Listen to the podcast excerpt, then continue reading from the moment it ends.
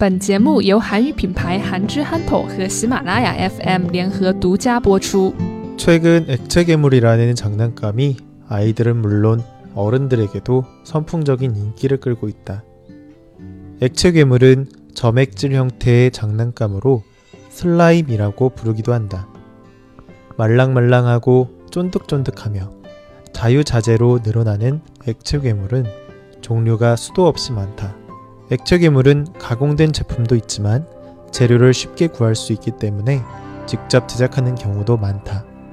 하지만 액체 괴물은 유해 물질이 있기 때문에 안전성 논란에서 벗어나지 못하고 있다. 네. 최근 액괴라고 불리는 장난감이 인기를 끌고 있어요. 액괴. 액괴는 액체 괴물의 준말인데요. 영어로는 슬라임이라고 불리는 장난감이에요. 액체로 된 괴물이다 라는 뜻이죠. 말랑말랑하고 쫀득쫀득하며 자유자재로 늘어나는 이 장난감은 가지고 노는 방법은 무척 단순해요. 그냥 단순히 쪼물쪼물 거리면서 만지작거리기만 하면 돼요. 이 액체 괴물의 촉감이 매우 무척 부드럽고 말랑말랑하기 때문에 계속 만지작거리면 심리가 안정된다고 해요. 이러한 액체 괴물은 사실 옛날부터 있어 왔지만 최근에 인기 연예인들이 미디어를 통해서 이 장난감을 가지고 노는 모습들이 나오면서 어, 사람들의 관심을 갖게 되었는데요. 처음에는 아이들에게 선풍적인 인기를 끌었었는데 이제 최근에는 아이에 이어서 어른들까지도 인기를 끌고 있다고 해요. 이 액체 괴물 장난감은 종류도 굉장히 다양하게 많다고 해요. 끈적거리는 농도가 다르고 만지는 촉감이 제각각 다른 이 액체 괴물들은 어, 시중에 만들어져서 파는 제품들도 많이 있지만 이 장난감을 만드는 방법이 매우 간단하고 그리고 또 주변에서 쉽게 재료를 구할 수도 있어요. 그래서 직접 만드는 사람들도 많이 찾아볼 수가 있어요. 그런데 이렇게 인기가 많은 장난감인 액체 괴물에는 유해 물질이 들어가 있다고 해요.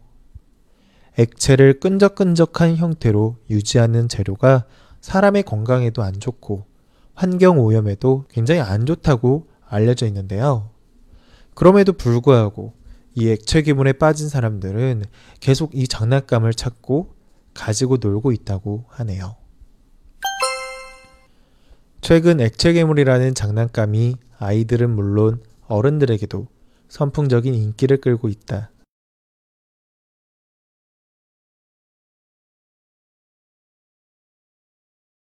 최근 액체 괴물이라는 장난감이 아이들은 물론 어른들에게도 선풍적인 인기를 끌고 있다.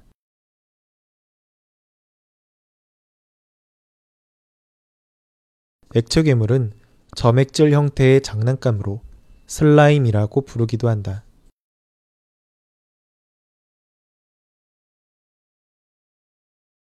액체 괴물은 점액질 형태의 장난감으로 슬라임이라고 부르기도 한다.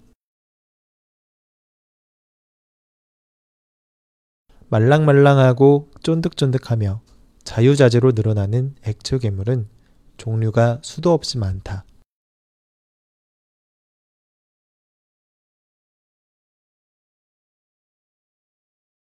말랑말랑하고 쫀득쫀득하며 자유자재로 늘어나는 액체 괴물은 종류가 수도 없이 많다.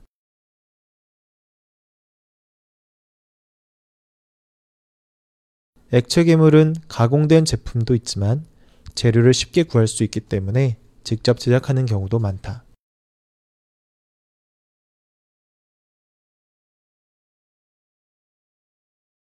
액체 괴물은 가공된 제품도 있지만 재료를 쉽게 구할 수 있기 때문에 직접 제작하는 경우도 많다.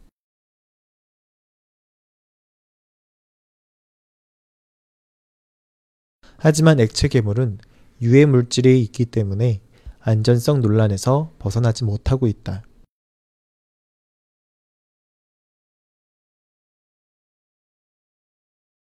하지만 액체 괴물은 유해 물질이 있기 때문에 안전성 논란에서 벗어나지 못하고 있다.